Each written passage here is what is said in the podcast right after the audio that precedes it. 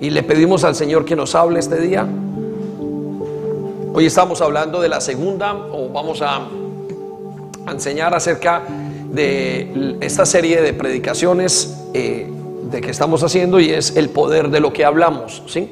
Creo que esto tiene un poco, escucho un poco alto. Y estamos en la segunda predicación del poder de lo que hablamos. La semana pasada vimos el poder de la vida y la muerte que depende de lo que hablamos. El poder de la vida de la palabra está, el, poder, el poder de la vida eterna está en la palabra. El mundo espiritual y cómo actúa la palabra como una semilla. Existen dos causas que hacen que una semilla sea mala, es decir, la palabra, y cómo hablar mal contamina todas las áreas. Hoy quiero hablar acerca de el mundo espiritual y el efecto que tiene cuando hablamos equivocadamente. Entonces, eh, creo que va a ser una enseñanza muy, muy importante para todos. Le invito a que cierre sus ojos aquí y allá y medite en estos momentos acerca de lo que Dios quiere hacer en su vida. Unos segundos. Espíritu Santo, gracias por traernos acá esta mañana. Nos preguntamos, ¿qué nos quieres decir? Abrimos nuestro corazón para ser enseñados. ¿Por qué no nos hablas y nos indicas dónde debemos de hacer cambios? Nos queremos sentar como se sentaban los discípulos contigo en las montañas y escuchaban tus palabras y tus consejos. Revélanos hoy verdades espirituales que cambien y nos marquen la vida para que tu palabra dé el fruto al 30, 60, al 90 y al 100%, Señor. Gracias por las personas que están online, porque están dispuestos con sus familias. Gracias por aquellos que escucharán este mensaje porque serán transformados.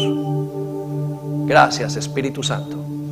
En el nombre de Jesús abrimos el corazón para entender. Amén y amén. Muy bien, puede sentarse, tomar asiento y eh,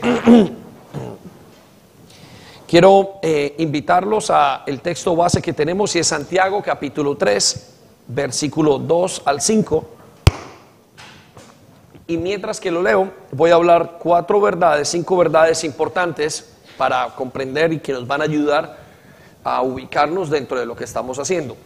Y escuchen lo que Dios dice acerca de hablar, de cómo debemos de hablar o de qué tiene que decir eh, acerca de lo que es el efecto de hablar. Santiago capítulo 3, versículo 2 en esta paráfrasis nos dice, todos cometemos muchas faltas. ¿Quién es entonces eh, una persona madura? Solo quien es capaz de dominar su lengua y de dominarse a sí mismo. Al caballo podemos domarlo y hacer que nos obedezca si le ponemos un freno en la boca. Algo parecido pasa con los barcos. Por grande que sea un barco y por fuertes que sean los vientos, que lo empujan, el navegante puede controlarlo con un timón muy pequeño. Y lo mismo pasa con nuestra lengua. Es una de las partes más pequeñas de nuestro cuerpo, partes más pequeñas, pero es capaz de hacer grandes cosas.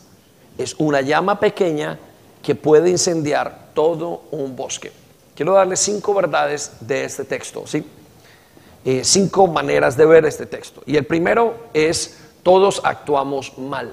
Aquí nos dice Santiago desde que comienza que todos actuamos mal. ¿sí? Eh, hacemos, cometemos errores, pecamos, eh, tomamos eh, comportamientos equivocados, tenemos inclinaciones, todas estas faltas nos acompañan a todos los hombres. ¿sí? La segunda verdad que creo que encontramos acá es que la gran mayoría de, de estas veces o de la gran mayoría de veces que decimos algo equivocado o la gran mayoría en que estos eh, pasan estos eventos, estas cosas, estas actuaciones malas nuestras, comienzan con lo que decimos. Déjeme le explico eso en pocas palabras. Cuando antes de actuar una persona verbaliza usualmente lo que va a hacer. ¿sí? Y decía un, pastor de mucho eh, tiempo que una persona no ha pecado sin antes decirlo y sin antes contárselo a alguien. De hecho, cuando una persona va a cometer un crimen, antes de, asesinar a alguien puede decir, voy a asesinar a esa persona. Ha verbalizado un pensamiento. Entonces, creo que una de las perspectivas del apóstol Santiago es que actuamos mal Pero una de las razones por las cuales actuamos mal es porque decimos mal. ¿sí? Em, ahora voy a intentar hablar de eso en un momento. La tercera verdad que encuentro en este eh, pasaje es que lo que decimos tiene grandes consecuencias. Muchos de nosotros hemos estado en momentos donde cosas que hemos dicho han dañado matrimonio, han dañado relaciones de pareja, han dañado familias enteras, simplemente porque alguien dijo algo. Usted eh, podrá ver que hace este fin de semana o esta semana que acaba de pasar, más bien el presidente de los Estados Unidos dijo varias cosas que eran equivocadas y causó un estrago totalmente, o puede que haya dicho lo que estaba correcto, pero lo que le añadió y la manera como lo dijo, en el tiempo en que lo dijo, hizo un estrago tremendo a la política de los Estados Unidos. Ustedes lo pueden haber comprobado. Entonces, Santiago tiene toda la razón, el apóstol Santiago, que lo que decimos tiene grandes consecuencias. Ahora, quiero llevarla a la cuarta verdad que veo aquí. Y dice, aquel que domina lo que dice puede llegar a controlar su cuerpo. Escuchemos esto, escúchelo con los oídos del Espíritu. Aquel que domina lo que dice puede llegar a controlar su cuerpo. Es increíble cómo Dios eh, nos dice que si alguna persona puede llegar a dominar la lengua, puede llegar a controlar todo su cuerpo. Y, y creo que hay una gran verdad en esto. Entre más sabios somos, menos hablamos. O más cuidadosos somos y más conscientes de lo que decimos. ¿Sí? La quinta verdad que encontramos acá es que una persona se puede ver como una persona es madura de acuerdo con lo que habla. ¿Sí? Se puede ver qué tan madura es una persona de acuerdo con lo que habla. Usted puede estar hablando con un joven y si el joven habla de dinero todo el día, usted puede decir, este joven tiene un corazón materialista. Usted puede hablar con una persona y pensar que físicamente es muy mayor, pero se da cuenta que según lo que habla es muy infantil. Usted puede hablar con una persona que es eh, religiosa y le va a decir y va a usar una jerga o una manera de hablar eh, cristiana y va a decir hermano, hermana, pero usted puede encontrar que es una persona religiosa. Sin embargo, cuando usted habla con una persona que es espiritualmente madura, ya no va a hablar, sino que va a decir cosas que se refieren a cambios maduros y espirituales en su vida. En todo caso, Dios nos dice que de la abundancia de nuestro corazón hablamos y nosotros podemos saber qué es y qué tan, eh, qué tan madura es la persona, qué es lo que hay en su corazón. Entonces, lo que determina la madurez, en este caso nos dice Santiago, es lo que hablamos. Y yo creo que la madurez en la Biblia se refiere a crecer y a a Jesucristo. Por eso lo que decimos tiene un impacto en todos los aspectos. ¿sí? Ahora, em, lo que voy a hablar el día de hoy tiene que ver con lo que tiene, con el impacto que tiene a nivel espiritual y demoníaco lo que decimos. ¿sí? el impacto que tiene a nivel espiritual y demoníaco lo que decimos. Entonces, em, voy a explicar, a tratar de explicar por qué tanto, por qué tanto poder en el mundo espiritual, desde un par de perspectivas. Quiero que vaya conmigo a Daniel capítulo 4, versículo 13. Y permítame, le explico, o mencionamos el caso de este hombre que se llama Nabucodonosor. Nabucodonosor es uno de los reyes más importantes eh, según la palabra de Dios o de los reinos más prósperos que han habido a través de toda la historia y se refiere a Babilonia. Cuando Nabucodonosor era el rey de Babilonia, tuvo un momento donde se preguntó la perspectiva del futuro y de lo que iba a pasar, que se llama la escatología, y Dios eh, le habló. Sin embargo, a la manera como, en la manera como le habló, lo confrontó con una dificultad en su vida, que era el orgullo. Nabucodonosor pensaba que él era un hombre superior a todos los hombres. Y eh, en este momento, a través de estos versículos que vamos a leer, vamos a ver una escena de lo que pasa en el cielo. Y yo quiero que esa escena se nos quede grabada. Por eso voy a coger un par de versículos y voy a intentar mostrarle esa escena para luego hablarle del impacto que tienen nuestras palabras en el mundo espiritual.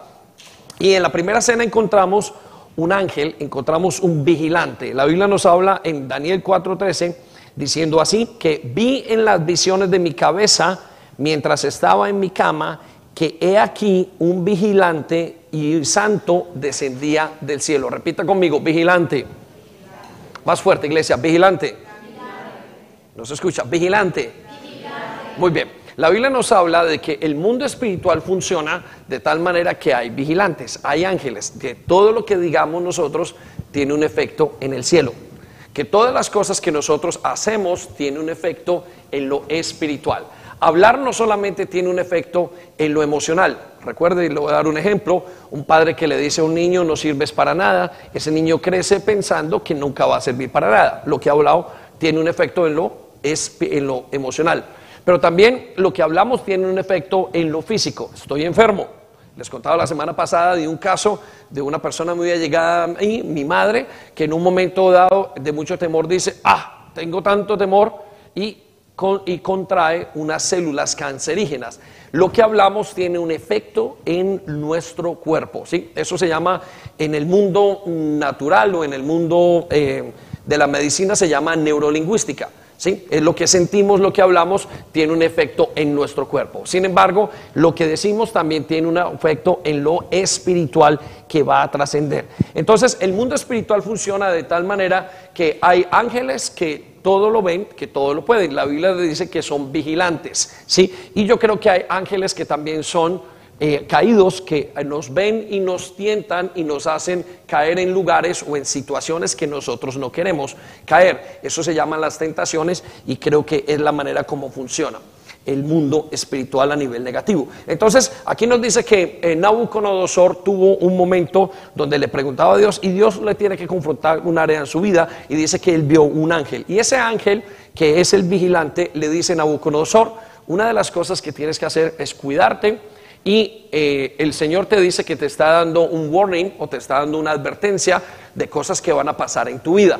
¿sí? Y una de las advertencias es que si Él continuaba con esa misma actitud, Él sería retirado del reino. Y toda la interpretación que el, profeta Daniel le da es basado en ese concepto. Bueno, en el versículo 28 del mismo capítulo 4, en la nueva traducción viviente, se, se da el efecto de lo que Daniel de, el juicio que, Daniel, que Nabucodonosor iba a recibir. Quiero que vaya conmigo y lo lea para poder terminar lo que estamos diciendo.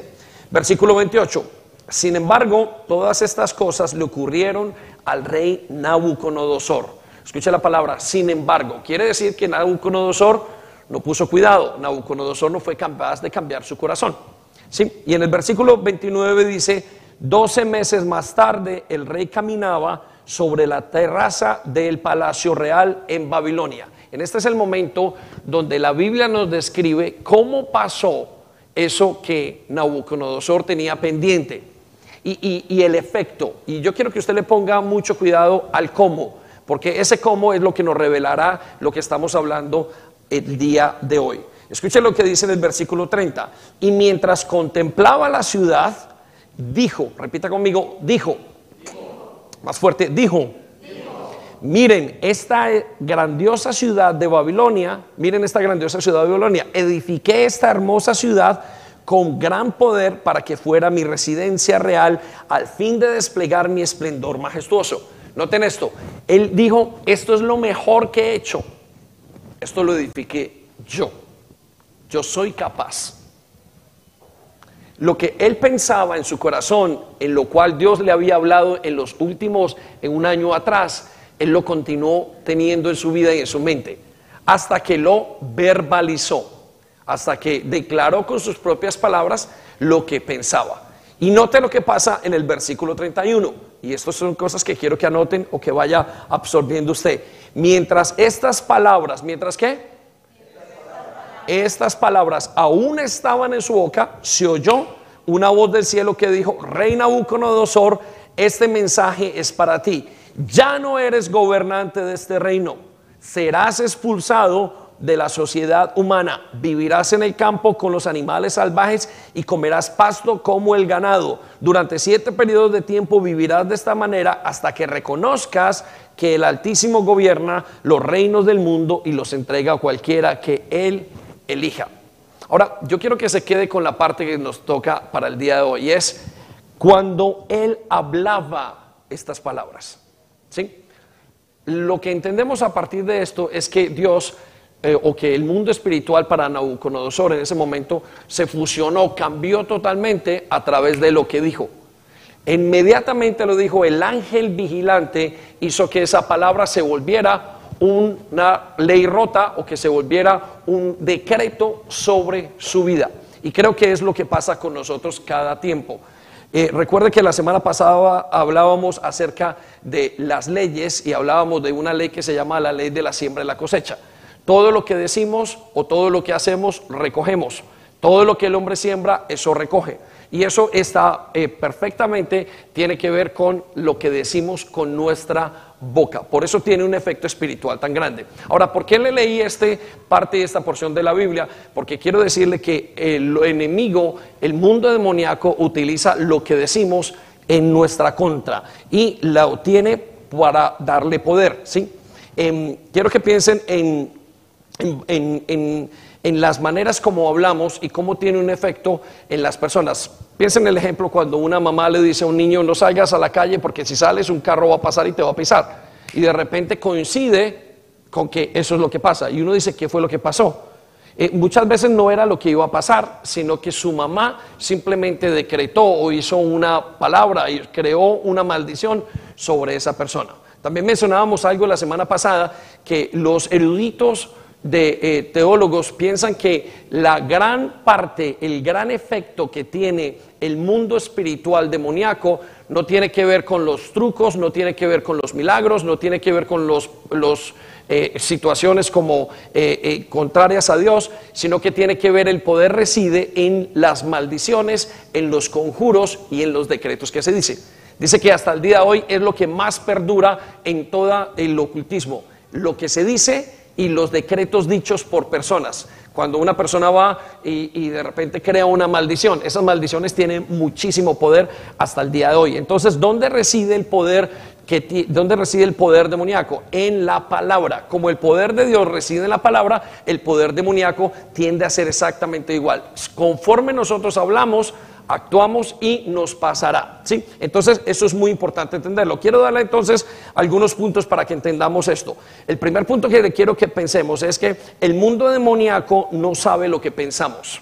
El mundo demoníaco no sabe lo que pensamos. La gran mayoría de gente piensa que eh, Satanás y los demonios saben pueden conocer nuestros pensamientos. Quiero que tengan eso un momento en sus mentes.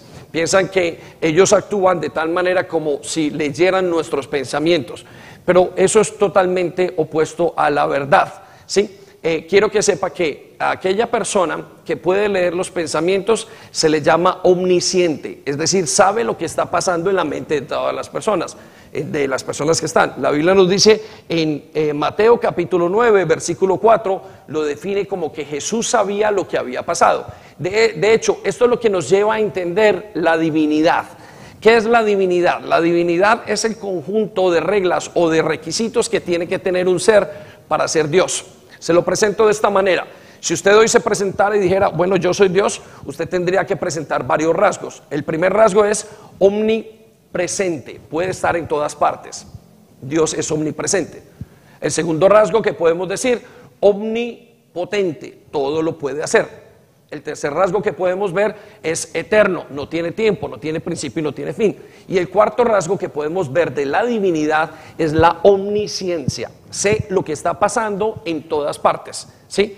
Pero el demonio no puede hacer eso. El mundo espiritual no puede saber lo que está pasando en la mente de la gente. La Biblia de hecho dice que Satanás comete un error a crucificar a Jesús o hacer que Jesús fuera crucificado o permitir porque no sabía qué es lo que estaban pensando. Se lo voy a mencionar en unos momentos para ayudarle a entender qué es lo que estoy diciendo. Y escuche lo que dice en Jesús. Dice que, y conociendo Jesús sus pensamientos, les dijo, ¿por qué piensan mal en sus corazones? Una de las razones por las cuales sabemos que Jesucristo, o que nos muestran bíblicamente de la deidad de Jesucristo, es decir, que Jesucristo es Dios, es que sabía lo que pensaba la gente sin hablar y sin escuchar lo que pensaba. ¿Por qué? Porque conocía el pensamiento de cada persona. ¿sí? Entonces, eh, el mundo espiritual, en el mundo demoníaco, no se sabe lo que estamos pensando. Y si usted me pregunta y yo le pudiera dar a grosso modo una versión de lo que creo que pasa con el mundo espiritual, creo que sería así. quiero que piensen en un hombre, un muchacho que a lo mejor tiene problemas con las drogas, ¿sí? Y quiero que piensen en otro muchacho que tiene problemas robando, ¿sí? Y resulta que nos ha tocado y nos ha pasado gente que tiene problemas con drogas que cuando sale a la calle se encuentra una papeleta llena, una bolsa llena de drogas. Sin embargo, el muchacho que tiene problemas con el robo nunca tiene problemas con las drogas. Se encuentra algo para robar. La Biblia nos dice que todos somos tentados de acuerdo a nuestra propia concupiscencia. No nos dice que nosotros somos tentados de acuerdo a algo que no tiene que ver con nosotros. Si usted no tiene una dificultad con el chocolate, pues que le ofrezca el chocolate no va a ser un problema. Pero si tiene una dificultad con las drogas, eso va a ser un problema. Y de hecho, vuelvo y digo, hemos tenido jóvenes que de repente salen a la calle y dicen, pastor, me encontré todo lleno de drogas.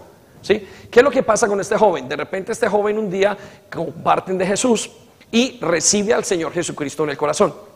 Cuando recibe al Señor Jesucristo en el corazón, su vida y el Espíritu Santo comienza a hacer la obra santificadora. Y de repente ve la droga y dice, algo por dentro, una fuerza, que es la fuerza de Dios, es la conciencia de Dios, la intuición de Dios en el corazón le dice, no tomes porque tú ya no eres parte de ellos.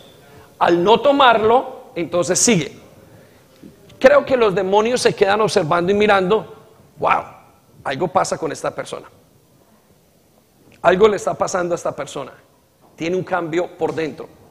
¿Sí? Tiene un cambio en su vida que yo no logro entender. Entonces, si usted me permite explicarle, creo que el mundo espiritual demoníaco comienza con la observación. Los demonios observan lo que hacemos. Por eso es que hablamos de un ángel vigilante en el caso de Nabucodonosor. Ellos no saben lo que pensamos, pero sí pueden observar. Y voy a hacer un chiste malo, eh, mi mamá es psicóloga, pero voy a decir que uno de los mejores psicólogos del mundo es Satanás. No tengo nada contra los psicólogos, los amo y pasé tiempo con ellos y, tengo muy buena relación. Pero quiero que piensen esto. La psicología es el estudio del comportamiento del ser humano. Eso es lo que define la psicología. Dios es un gran psicólogo. ¿Por qué es un gran psicólogo? Bueno, pues porque sabe cómo funciona el hombre. Él sabe y él conoce el comportamiento y nos conoce a perfección. ¿Sí? Y nos sabe y sabe lo que necesitamos. Bueno, de la misma manera es el psicólogo al cual lo entrenan para mirar según el comportamiento del hombre. Pero quiero que sepa que el Satanás es exactamente igual en los demonios. Creo que trabajan observando. Hay familias que tienen un demonio asignado para ellos, un demonio asignado de alcoholismo. Y a todos los hace pensar en el alcohol, porque en su ADN o en su manera de pensar siempre tienen una implicación allí, en el, en el, en alcoholismo. ¿sí? Piensa en esto entonces hay un proverbio o una manera de decir las cosas de nuestras tierras que dice, más sabe el diablo por viejo que por diablo. ¿Estamos? Y es una realidad, es la vejez. Lleva al hombre muchísimo tiempo, lleva observando al hombre muchísimos años. Por eso Dios le, dice, a, eh, cuando lo observa, cuando Dios observa, al, eh, cuando el, el, Satanás observa al muchacho que a lo mejor es, tiene la tentación hacia la droga, como ha dejado que el Espíritu Santo entre en él, él ya no piensa de la misma manera, por consiguiente, ya no cae en la tentación. Inmediatamente está seguro ese hombre y tiene plena convicción de que Dios ha hecho esa obra en su vida, nunca más vuelve a tocar la droga. Y dice, yo nunca más, nunca más el alcohol, no lo necesito para nada, el cambio del Espíritu Santo. Y aunque los demonios vengan a decirle y a ponerle una botella al frente o una papeleta de droga al frente o lo que sea o tenga un amigo, él dice, ya no más. ¿Por qué? Porque este demonio ya no puede leer lo que pienso, solamente puede ver cómo actúo y yo ya actúo diferente. Amén. Denle un aplauso al Señor por eso, por favor.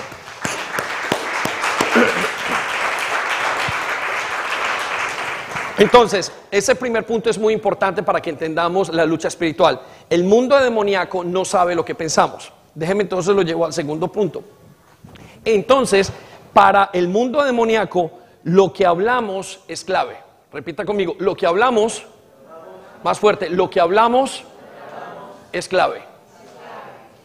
Para el mundo demoníaco, lo que el ser humano pueda decir es clave, es muy importante. ¿sí? Eh, Mateo capítulo 16, versículo 19, en esta paráfrasis, nos dice que cuando Dios, eh, Jesús habló con Pedro y le dijo, mira Pedro, tú vas a, sobre ti voy a edificar o sobre los creyentes voy a edificar la iglesia, o sea, sobre nosotros, nos dice después de esa parte que les dará la autoridad del reino de los cielos. O sea que los creyentes tienen la autoridad del reino de los cielos. Luego nos dice, todas las cosas que tú prohíbas, repita conmigo, todas las cosas que prohíbas en la tierra serán prohibidas en el cielo. Déjeme le explico. Hay otra versión que dice, todo lo que desates en la tierra es desatado en el cielo y todo lo que ates en la tierra es desatado en el cielo. Está hablando del impacto de lo que hacemos en la tierra y eh, lo está hablando en el cielo. ¿sí? Esta versión nos dice, en esta paráfrasis nos dice que todas las cosas que prohibamos aquí en la tierra desde el cielo serán prohibidas y que las cosas que permitamos en la tierra en el cielo también serán permitidos. ¿sí? Entonces piensen esto y quiero que ahora piensen en el mundo espiritual como un mundo legal. ¿Sí? Quiero que se siente en una corte. Quiero que piense en el mundo espiritual como, basta, como lo vemos aquí. Son leyes que traen decretos que si se rompen eh, generan un juicio, generan una condenación. Así es el mundo espiritual. Usted tiene la ley de la gravedad, usted tiene la ley de la termodinámica, usted tiene la ley de la siembra y la cosecha. Otros le llaman la ley de lo que eh, va y lo que hago vuelve a mi vida. Esas son las leyes que tenemos y este mundo está hecho por esas leyes. Entonces, ¿qué tiene que ver esto con hablar? Bueno, que al enemigo le interesa cuando nosotros rompemos esas leyes. Al enemigo le interesa cuando nosotros rompemos esas leyes, porque cuando se rompe una ley, inmediatamente hay una consecuencia en la vida de esa persona. ¿sí? Cuando se rompe una ley, hay una consecuencia. Todo lo que se haga en la tierra se hace en el cielo. Quiero que piensen en este ejemplo. Usted hoy pensará, una persona piensa, bueno, eh, nadie me está viendo, estoy chateando con una mujer. La persona está haciendo un, eh, mirando pornografía, ¿sí? Dice, mis padres no me ven. Sin embargo, en el cielo ya lo vieron, ustedes ya lo cogieron. Lo que aquí es una cosa oculta, en el cielo es un escándalo. ¿Sí? Aquí usted puede coger y la policía no lo tomó, no lo vio robando y no cogió y usted llegó a su casa o al sitio donde llegó y dijo, ya tengo esto, nadie me vio. Mentiras que en el cielo todo está completamente documentado. Los ángeles visionarios o los, o los vigilantes, todos lo notan. El récord de nuestra vida está en el cielo. Por eso lo que el hombre hace en lo oculto tiene que salir a la luz. Lo repito, jóvenes e iglesias. Y por eso es una de las tonterías de pecar. Pecar es una tontería. ¿Por qué? Porque todo lo que yo hago en lo oculto se ve en lo público más adelante. Y nosotros como seres humanos olvidamos de que esto es una ley. Y la Biblia nos dice, eso es una ley. Todo lo que está en oculto tiene que salir en algún momento. Marcos capítulo 4, versículo 22. Vaya conmigo a ese versículo y mire lo que dice.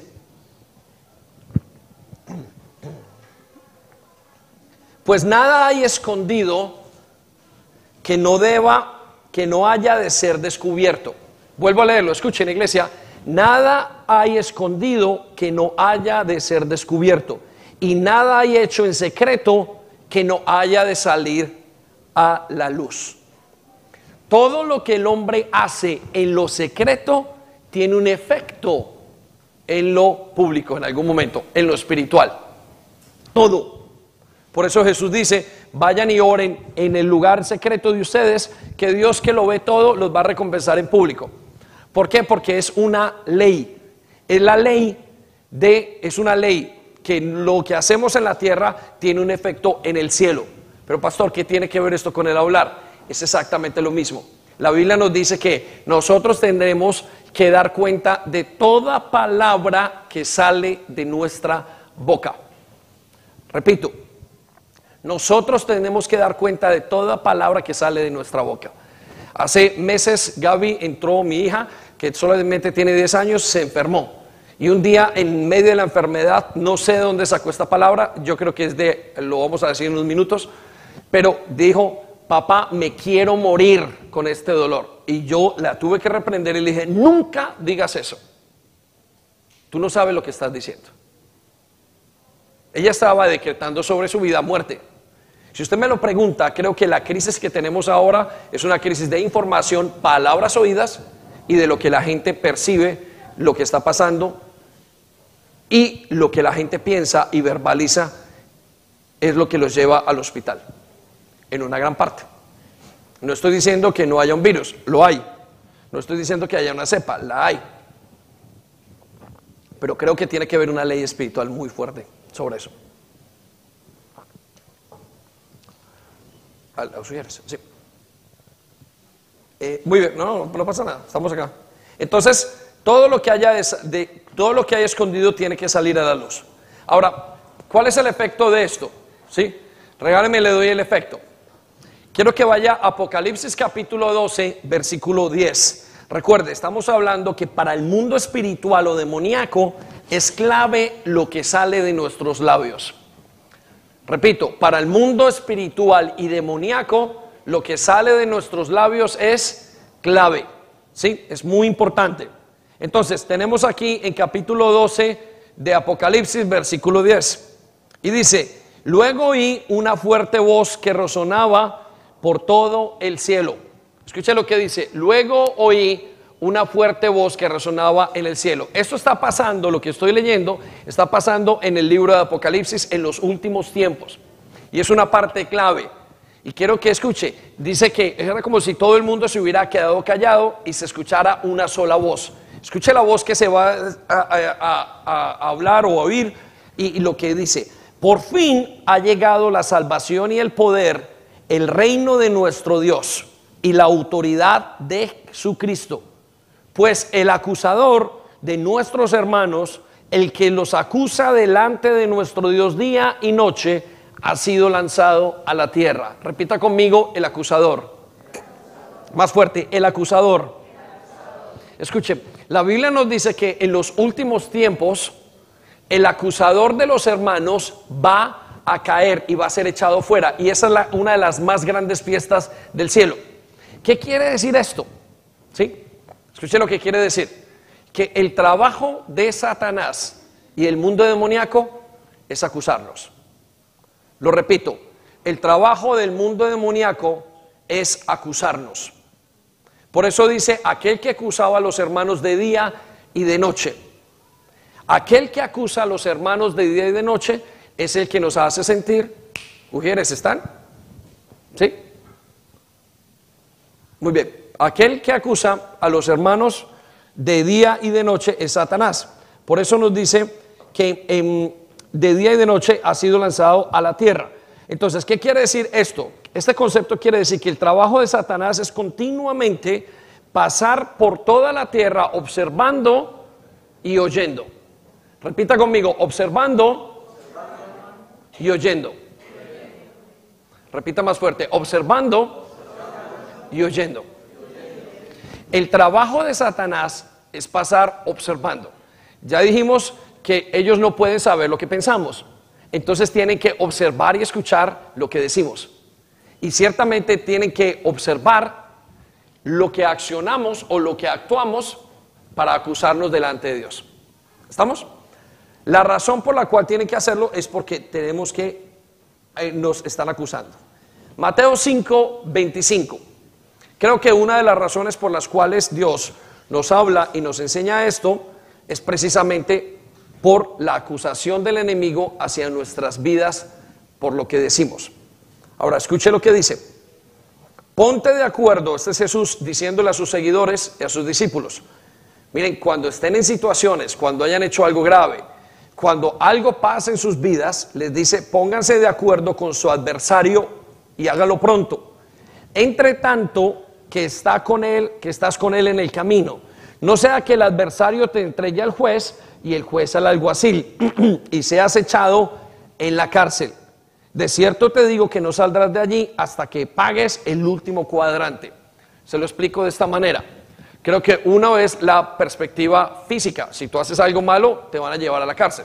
Pero creo que eso tiene un secreto espiritual. Y el secreto espiritual que tienen es que todo lo que hacemos, el adversario lo ve y lo ve, aunque lo vea en privado o en oculto, de alguna manera va a hacer que ese proceso y que lo que hayamos hecho, llevarlo ante Dios y acusarnos. ¿Sí? Al romper eso y al hacer eso, caemos en maldición. Porque la paga del pecado es la muerte. Lo que está hablando es el rompimiento de la ley de Dios trae maldición. Creo que muchas veces cuando nosotros leemos que Dios maldijo, no es Dios maldiciendo, porque creo que Dios no maldice. Lo que creo que dice es, cuando rompemos la ley de Dios, inmediatamente quedamos bajo maldición. Y lo que trata de explicar es precisamente eso. Entonces, le explicamos, el mundo demoníaco no sabe lo que pensamos. ¿Estamos? Dos, el mundo demoníaco, para el mundo demoníaco, lo que hablamos es clave, lo que usted diga, porque lo va a usar en su contra. Todo lo que Satanás quiere es una pequeña confesión suya, donde diga, Dios no puede en mi vida. Y con eso tiene mucho terreno para trabajar. Creo que la gran mayoría de personas de creyentes que no salen adelante en ciertas áreas, aparte de las que eh, apenas son nuevas para él, creo que tiene que ver con su manera de pensar. Y su manera de pensar va condicionada a su manera de ver a Dios. Ok, quédese conmigo en ese momento y vamos a la tercera verdad. El objetivo de Satanás es hacernos ver culpables delante de Dios una vez que somos justificados. El objetivo de Satanás es hacernos ver culpables. Recuerden lo que decíamos, este joven viene, le apareció la droga allí, él no sabía que había nacido con esa iniquidad, eso se llama iniquidad, esa inclinación, otros lo desarrollaron en ese momento, pero ese muchacho específicamente aparece la droga allí, la inclinación o la iniquidad de sus padres o de donde venga.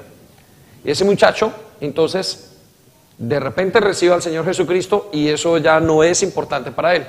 Entonces Satanás comienza una guerra en contra de él y la guerra es a decirle, tú no eres tan bueno, no te creas tan firme, yo tengo algo contra ti.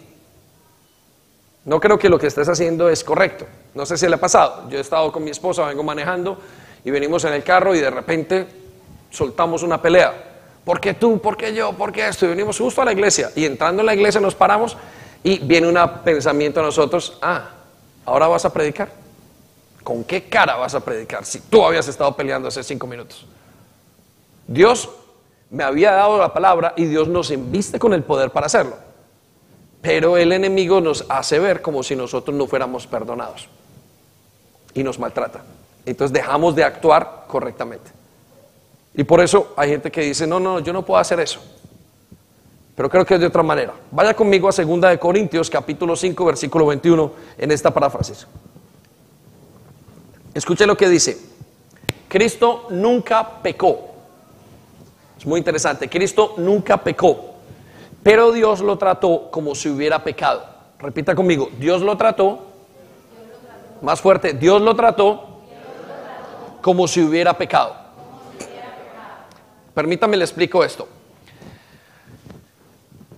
Cristo nunca pecó, Dios no peca. ¿En qué consiste la salvación?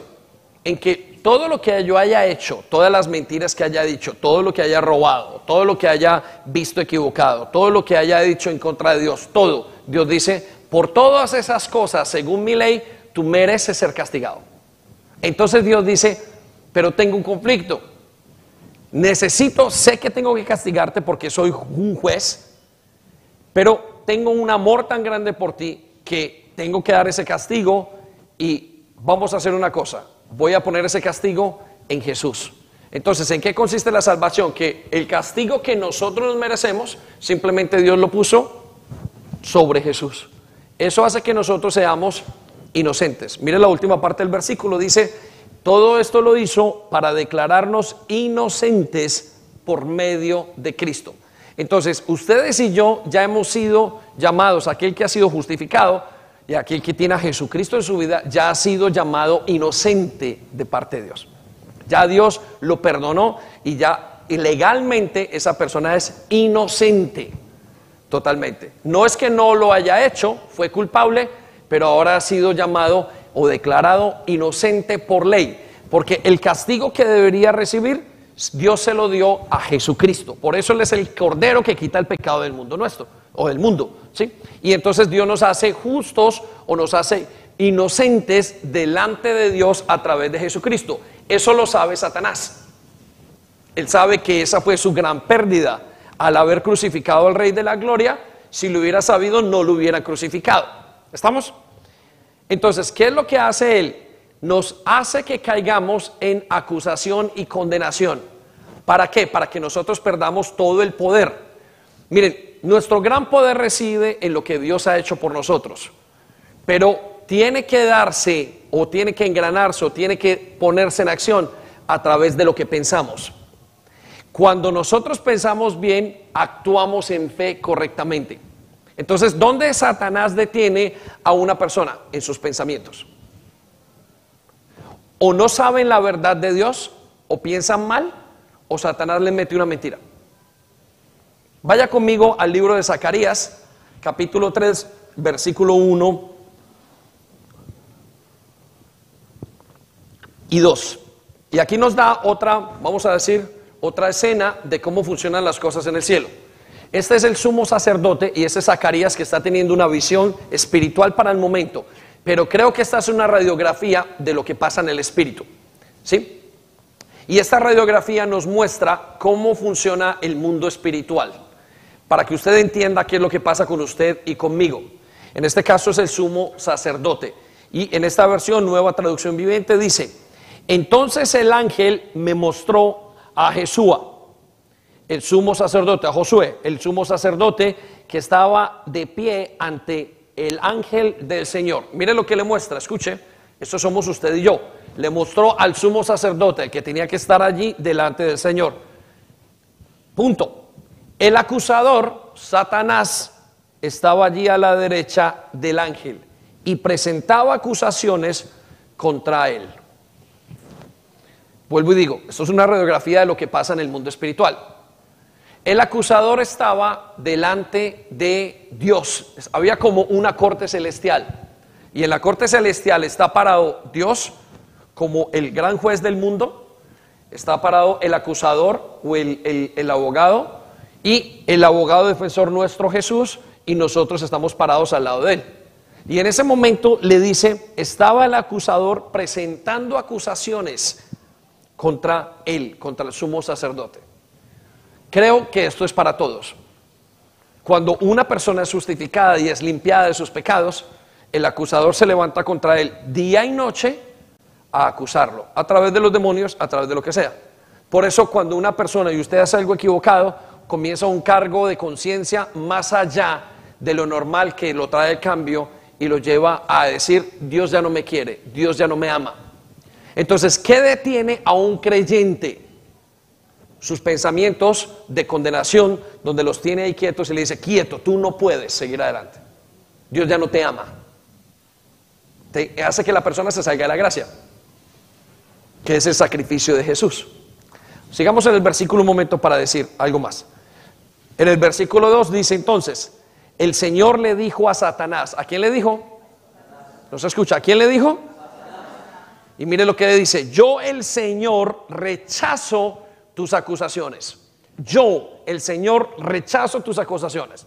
Si usted tiene un poquito de imaginación como la puedo tener yo en este momento, usted se ve y es como si el juez dijera, yo el Señor rechazo tus acusaciones. ¿Cuál es el plan de Satanás día y noche? Acusarnos, acusarnos y acusarnos. ¿Sobre qué nos acusa? Hemos dicho sobre nuestras acciones pero casi siempre, y yo diría que el 99% de las acciones han sido verbalizadas antes. Voy a hacer esto. Son pensamientos que vienen, como Nabucodonosor tenía una situación pendiente, una situación con su orgullo y con su prepotencia, y llega un momento, un momento donde dice, y confiesa, yo soy el que lo dice, inmediatamente cae la maldición sobre Nabucodonosor. ¿Estamos? ¿Sí? Dios simplemente le estaba diciendo lo que iba a pasar porque de hecho Dios lo salva en ese periodo después de los siete años. Ahora, ¿por qué entonces Satanás utiliza y quiere llevarnos a sentirnos culpables? Creo que hay tres cosas. Uno, nos acusa para hacernos ver culpables delante de Dios. Solo que Jesús, ah, Dios ve a Jesús en vez de nosotros. Dos, nos acusa para que creamos mal. Si yo como pastor, después de haber discutido en un momento, llego a la iglesia y tengo que hacer algo en ese momento y vengo con un pensamiento que me acusa y me condena, entonces yo no voy a creer que Dios está conmigo y no voy a poder ministrar. Yo ministro en la gracia de Dios, más voy a pensar en mi mente, no, Dios ya no está conmigo. Por consiguiente, no voy a tener fe. Y como la Biblia nos dice y como el, mundo espiritual está hecho para que funcione por fe y no por obras. Y su fe sale de lo que usted cree. Por consiguiente, para Satanás es clave lo que usted dice. Es clave lo que usted habla. Es clave porque lo va a utilizar acusándolo. Ahora, escuche lo que dice la tercera razón por la cual creo que para él es clave Versículo 2 nos dice, entonces el Señor le dijo a Satanás, yo el Señor rechazo tus acusaciones, Satanás, así es el Señor que eligió a Jerusalén, te reprende. Este es como, este hombre es como un tizón en llamas que ha sido arrebatado del fuego. Lo repito, este hombre es como un carbón en llamas que ha sido arrebatado del fuego. ¿Qué es lo que hace el carbón? Cuando se pone con otros carbones, enciende un fuego entero. Usted y yo somos como un carbón delante de Dios, cuando creemos correctamente. Y Él nos pone al lado de personas para encender sus vidas y cambiarlas. Satanás sabe que cuando usted cree toda la verdad y usted se deja de sentir Usted no se siente acusado, usted sabe todo lo que Dios ha hecho en usted, usted conoce su identidad como creyente, sabe para dónde va, sabe lo que Dios ha hecho en su vida, inmediatamente sabe que usted es un agente de cambio, que usted es un carbón encendido y que va a encender donde llegue, porque lo que usted cree lo va a transmitir. Él dice, conforme creí, por tanto hablé. Entonces usted va a hablar y la gente se va a salvar. Usted va a hacer milagros. ¿Por qué? Porque usted siente que Dios está con usted. Usted sabe que Dios está con usted. Por eso la acusación es tan importante para Satanás. Pero ¿de dónde viene la acusación? De lo que decimos. Lo vamos a ver en unos minutos. Por eso en el libro de Romanos capítulo 8, versículo 34, Pablo le explica a la iglesia de los más grandes enemigos que pueda tener o de los más grandes dificultades que pueda experimentar. Y yo creo que explica cinco. Una de ellas es la iglesia lleva y es tentada muchas veces porque, Señor, ¿y cómo vamos a hacer económicamente? ¿Sí? Si usted le pregunta, una de las grandes dudas de la iglesia es, uy, ¿cómo lo hago económicamente? ¿Será que Dios sí puede conmigo? ¿Será que sí encontramos? O sea, cree en la provisión. Entonces él le responde en el versículo, en capítulo 8, versículo 32, por allá, le responde y les dice, si Dios les dio a su hijo, ¿cómo no les va a dar todas las cosas? ¿Sí? Pero entonces eso me lleva a deducir que el segundo enemigo del creyente es la acusación. Romanos capítulo 8, versículo 34, 33, perdón, en la nueva traducción viviente dice, ¿quién acusará a los escogidos de Dios? Les pregunta, les hacen una pregunta retórica diciendo, ¿quién los va a acusar? Y le responde, Dios es el que los justifica. Entonces, la herramienta más poderosa que puede utilizar Satanás en nuestra contra es la acusación. Ahora vamos a ver cómo nos acusa. Entonces dice, Dios es el que los justifica. Versículo 34. ¿Y quién es el que los condena? Cristo es el que murió, más aún el que también resucitó y el que está a la diestra de Dios Padre y el que también intercede por nosotros. Ese intercede por nosotros es el abogado. La palabra interceder es hablar por una persona y decir, yo represento, por favor, podrías esto, hacer esto. Ese es el abogado. Entonces piensen esto. Lo que el enemigo hace con nosotros es acusarnos continuamente de que ya no somos más inocentes. Por eso, cuando una persona cree que no es inocente, actúa como culpable. Y cuando una persona sabe que es inocente, ¿cómo actúa? Como inocente. Se cree que es inocente. Dios, yo no le debo nada a nadie, yo levanto mi cabeza y camino. Y todo le va bien porque él es inocente. Cuando una persona se siente culpable, actúa como culpable. Dios quiere que nos veamos como inocentes y no como culpables. ¿Estamos? Entonces, tres cosas, recojamos. Uno, el mundo demoníaco no sabe lo que pensamos. Dos, el mundo demoníaco, para el mundo demoníaco lo que decimos es clave. Tres, el objetivo de Satanás es hacernos ver culpables delante de Dios una vez que somos justificados. Y lo llevo al punto cuatro, es entonces, ¿cómo nos puede acusar Satanás? Porque no se lo he dicho, ya se lo dije, pero no se lo he mostrado. ¿Cómo nos acusa Satanás? Quiero que vaya conmigo a Romanos capítulo 2, versículo 1.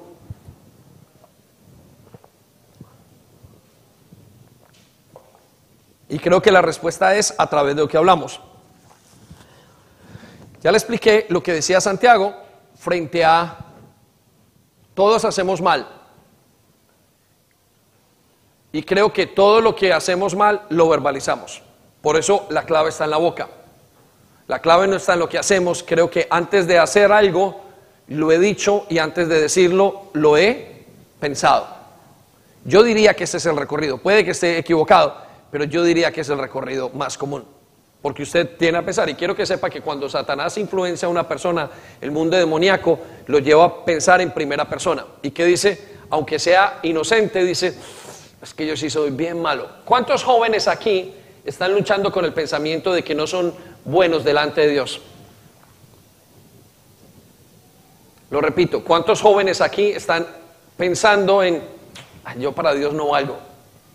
Mientras que Jesús pagó con su propia vida. ¿Cuántos adultos piensan aquí, Dios no me va a usar? No, eso es para el pastor. Y Dios dice que el ministerio es para todos los santos. Usted agacha su cabeza y piensa, pero es una realidad, porque su mente le está diciendo eso, porque él lo hace dudar. La característica de Satanás es que es mentiroso desde el principio y es el padre de toda la mentira. Por eso lo que usted piensa tiene mucho que ver y estoy seguro que lo verbaliza. Y por la noche usted se vaya a su cama y dice, al cabo que ni quería, Dios no me va a usar.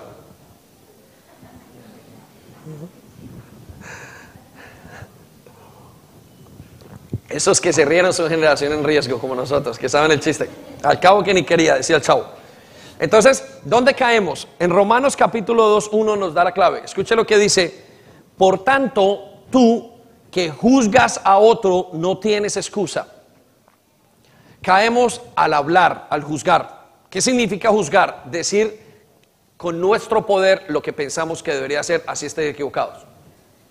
Significa juzgar. Dice, Tú que juzgas no tienes excusa. No importa quién seas, pues al juzgar a otros te condenas a ti mismo. Entonces, ¿cómo es que nosotros caemos y Satanás nos puede acusar? Ya actuamos de una manera diferente, pero como lo verbalizamos, Satanás va y dice, él lo acaba de decir. Y como lo dijo, entonces así tiene que ser. ¿Estamos? Quiero que vayamos rápidamente, porque no me quedan sino unos pocos minutos, al círculo vicioso de hablar mal. Y el círculo vicioso de hablar mal es el quinto punto y tiene que ver con Job. Voy a traer la vida de Job. La Biblia nos habla de que Job era un hombre totalmente intachable, era un hombre perfecto en todos los aspectos. Y quiero que vea cómo vino uno de los ataques más fuertes que hay en la Biblia de parte de Satanás. Job en un día pierde su casa, en un día pierde su finca, su trabajo, en un día se mueren todos los trabajadores, en un día se mueren todos sus hijos, en un día se enferma totalmente y Job en un día casi lo pierde todo, hasta su vida. Solo quedó su vida básicamente y su esposa. Amén. Vamos a ver cómo pasó, qué es lo que pasó. Quiero que vaya rápidamente a Job capítulo 3, versículo 25. Y escuche cómo comenzó. Y dice, lo que yo siempre he temido, había temido, me ocurrió. Lo que yo siempre había qué? Más fuerte. Lo que yo siempre había temido. En otra versión dice, lo que temí me aconteció. Dice, se hizo realidad lo que me horrorizaba. Bajo este concepto podíamos concluir de alguna manera que lo que le pasa a Job es un temor que tenía gigantesco. Y la Biblia nos va a decir más adelante que tenía ese temor. ¿Sí? Y Satanás se ensañó con Job como ningún otro, ni siquiera con el mismo Señor Jesucristo. Se ensañó como lo hizo con Job. Con el Señor Jesucristo hizo eh, mucho más que a Job, obviamente porque Él es el Rey de Reyes y representaba y representa a quien es Dios. Pero lo que hizo con Job fue totalmente, no, encuentro un, un, personaje bíblico en el cual haya tenido un ensañamiento tan fuerte como lo hizo con Job. Pero puedo sacar algunas conclusiones aquí. Ahora, vaya, salte conmigo a un capítulo anterior o dos capítulos, Job 1, versículo 5. Y acontecía, esta era la vida de Job, que habiendo pasado en turno los días del convite, los hijos de Job hacían fiestas y hacían eh, fiestas muy malas, hacían orgías.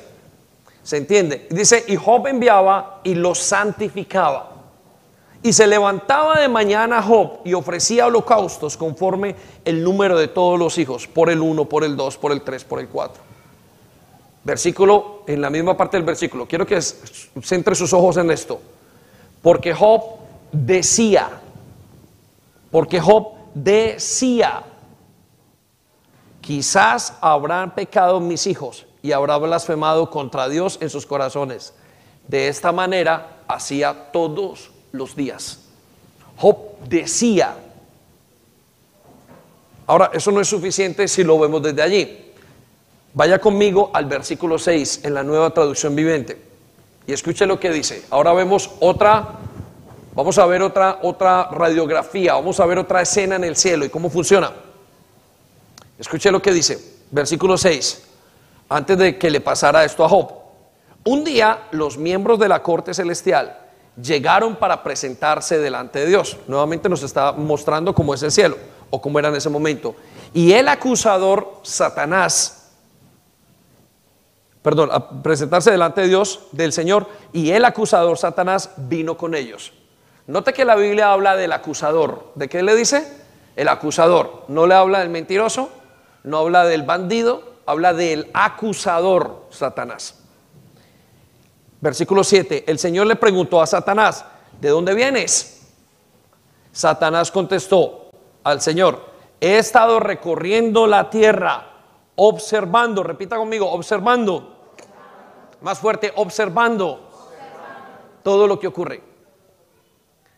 ¿A qué se dedica Satanás? A acusar y a observar. Estoy observando todo lo que ocurre, todo lo que ocurre. Versículo 8. Entonces el Señor preguntó a Satanás, ¿te has fijado en mi siervo Job? Note cómo habla de Job. Él es el hombre, el mejor hombre de toda la tierra. Es un hombre intachable de absoluta integridad. Tiene temor de Dios y se mantiene apartado del mal. Mire cómo vio a Job. Lo vio intachable. Los teólogos dicen que el hombre al cual no le han visto nada era Daniel. Sin embargo, aquí habla de que Job era intachable. ¿Por qué ve a Job intachable? Cuando había tenido temor. Porque cuando Dios ve a Job, lo ve como Jesús. Por eso lo ve intachable. Cuando Dios nos ve a ustedes y a mí, nos ve como Jesús y dice, wow, este es Jesús, hermoso, es mi hijo amado en el cual yo tengo complacencia.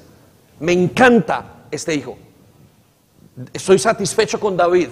Es, el hijo más precioso que tengo. No ve que haya venido discutiendo, no ve que sea gruñón, no ve que sea desordenado, no ve que sea cualquier cosa. Él simplemente me ve hermoso. ¿Y por qué me ve hermoso? Porque ve a Jesús. ¿Estamos? Lo hizo en él. Y le dice, anda, mira a mi hijo. Ahora, escucha lo que dice el versículo siguiente, 9. Satanás le respondió al Señor, sí, totalmente, yo puedo ver eso, puedo ver que es intachable. Pero Satanás ve algo más. Pero Job tiene una buena razón para temer a Dios. Siempre has puesto un muro de protección alrededor de él, de su casa y de sus propiedades. Y has hecho prosperar todo lo que hace. Cuando una persona se ve correctamente delante de Dios, Dios prospera todo. No es que la persona sea más espiritual, o quizás ser más espiritual es verme como Dios me ve. Mira lo rico que es. El versículo 11 nos da la clave. Y escuche lo que dice. Así que extiende tu mano y quítale todo lo que tiene y ten por seguro que te maldecirá. Repita conmigo, maldecirá. Más fuerte, maldecirá en tu propia cara. Note, él no le dijo, Satanás no le dijo a Dios, toca todo lo que tiene y vas a ver cómo se pone de triste, cómo se pone a llorar, cómo se tira y da vueltas. No va a ser, y lo vas a ver y no va a ser, vas a ver cómo no hace una pataleta. No, la clave es esta. Mira, tócale todo lo que tienes y vas a ver cómo se va a, te va a maldecir. La clave está en lo que dice. Todo lo que Satanás hizo era para que Job maldijera a Dios. ¿Lo puede entender? Todo el ensañamiento, hijo por hijo mató. Toda la, la, finca que tenían, todo lo que había hecho, toda la cosecha, cada fruto, cada cosa, cada empleado, su cuerpo recibió sarna, recibió lepra, todos los males puestos en un solo hombre, para que ese hombre maldijese a Dios. Creo que la lucha más grande del cristiano y Satanás es para que él maldiga a Dios. Es para ver usted cómo responde. Y decíamos en una canción, con mis labios te adoraré.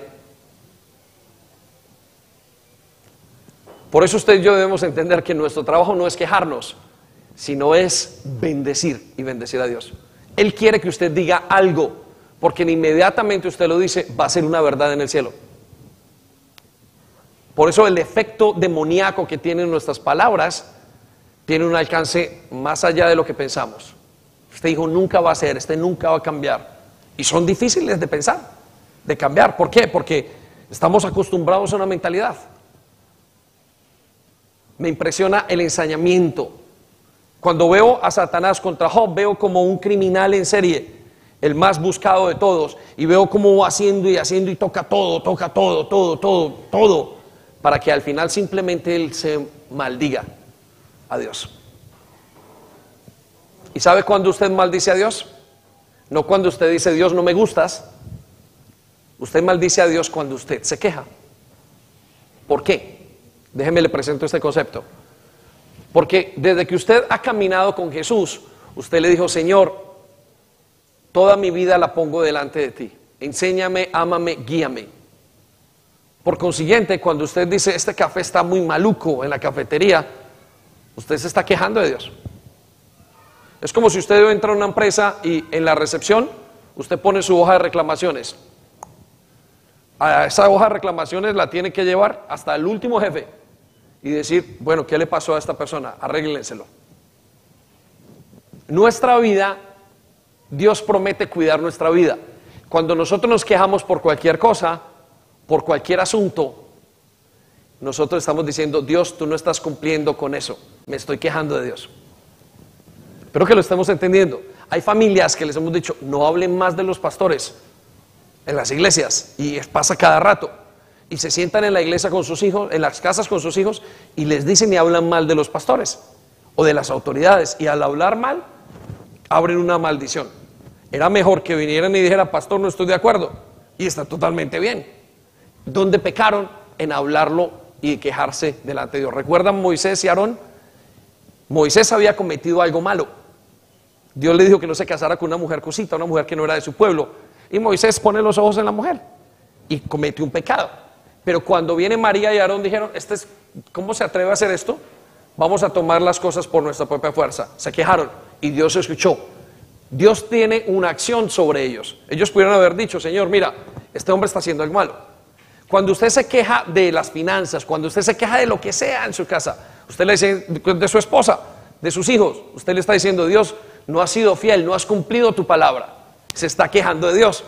Entonces Satanás no tiene que matar a toda su familia, ni quiere quitarlo del trabajo, ni tiene que hacer todo porque usted ya lo maldice simplemente con cualquier cosa. Usted y yo porque esa lucha es de todos. De hecho, creo que Satanás va a eh, usar a las personas más allegadas y lo mejor que usted tenga.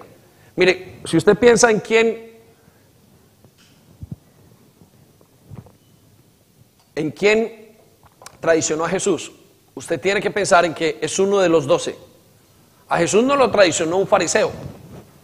A Jesús lo traicionó alguien de adentro. ¿A quién va a utilizar Satanás en nuestra vida? alguien de nuestro entorno. Si le hago una pregunta, hago un inventario, un inventario de quién se ha quejado usted más. Y yo puedo llegar a una respuesta de mi esposa y de mis hijos. De mis papás y de mi mamá. ¿Es así? ¿O soy yo el único humano aquí? Vamos a Job capítulo 2, versículo 9. Con esto terminamos y le pido a Eli si nos acompaña. Y mis labios te adorarán. Escuche lo que dice eh, la Biblia en Job capítulo 2, versículo 9, acerca de esto. Y creo que Dios utiliza a esas personas. Mire lo que dice. Versículo 9. Y su esposa, la esposa de quién? De Job, le dijo, Job, ¿todavía intentas conservar tu integridad? Recuerda que la identidad de Job venía de Jesucristo. ¿Todavía vas a creer en Jesucristo? Con todo lo que nos está pasando, usted no se va a quejar. Regáleme su atención. Con todo lo que nos está pasando, ¿usted todavía va a creer en Jesús? ¿Qué es ese? Mire lo que le está diciendo. ¿Todavía, todavía intentas conservar tu integridad? Cambia integridad por Jesús. Maldice a Dios. Maldice a Dios y muérete. Maldícelo y muérete. Quéjate. Quéjate por lo que está pasando en tu vida. Quéjate porque los muchachos no sean buenos. Quéjate porque la esposa no te escuche. Quéjate porque la comida no esté bien. Quéjate porque en la iglesia hace frío. Quéjate porque hay mucha gente en la cola para coger el bus. Quéjate en todo, te dice Satanás, a través de la gente que está alrededor tuyo. Quéjate de tu papá que ha sido un desgraciado. ¿Quién te dice eso? Satanás. Quéjate de todo lo que tienes para que nunca seas una persona madura. Quéjate de todo. Maldice a Dios y muérete. Usted puede escuchar ahí no la voz de su esposa. Usted escucha la voz clarita de Satanás. Tan clara. Maldice a Dios y muérete. Ya quita tu vida, maldice, maldice a Dios por esta pandemia, quéjate de la pandemia, pero como no tienes que decir Dios, porque todo aquel que se queja, la última persona que está en autoridad es Dios, pues toda autoridad ha sido puesta de parte de Dios. Ese esposo, quéjate. Wow. Quéjate y muérete maldice a Dios. Versículo 10. Y con esto terminamos. Sin embargo, Job contestó, hablas como una mujer necia. La palabra necia, comparada en la Biblia, es una persona sin Cristo. Los justos son sabios y los necios son personas que no creen. Eso es lo que nos dice, podemos ver en el libro de Proverbios. Por eso dice, hablas como una mujer que no sabe. Y aquí viene un punto. ¿Aceptaremos solo las cosas buenas que vienen de la mano de Dios y nunca lo malo? ¿Vamos a aceptar lo bueno? ¿No vamos a aceptar lo malo? ¿Cómo no voy a aceptar cualquier error de mi papá? me dio la vida eterna, me dio la vida, perdón, la, vida física. Y voy a, no voy a aceptar un error que haya tenido. Hijos, mi esposa me sirve en todo lo que es, en todo lo que me da, y no voy a aceptar cualquier falla que pueda haber que para mí sea falla. Maldice a Dios y muérete. Me voy a quejar de mi iglesia cuando me da todo y hace un esfuerzo gigante porque un día alguien no me habló bien. Maldice a Dios y muérete. Es impresionante.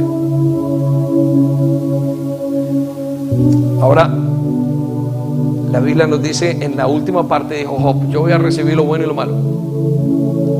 Y a pesar de todo, Job no dijo nada incorrecto. Hoy nos quitamos el sombrero delante de Job. A pesar de todo, no se quejó. Que el trabajador no era bueno, que el discípulo no sirve. Por consiguiente, Dios, capítulos más adelante, lo bendice. El doble. Ya sabemos de dónde viene. Cierra tus ojos donde estás. Espíritu Santo, te damos muchas gracias. Gracias por esta palabra que tiene muchísima vida para nosotros. Ciertamente reconocemos que hemos pecado. Reconocemos que no lo hemos hecho bien muchas veces y que nos hemos quejado mucho. También reconocemos que hemos dado autoridad al enemigo. Y yo quiero que usted lo piense en este momento. Y, que usted traiga a su vida en este momento esa revelación. Y donde el Espíritu Santo le revele que usted se está quejando, que ha habido, y donde usted le haya dado poder al enemigo, pídele al Señor perdón. Venga a Él y reconozca.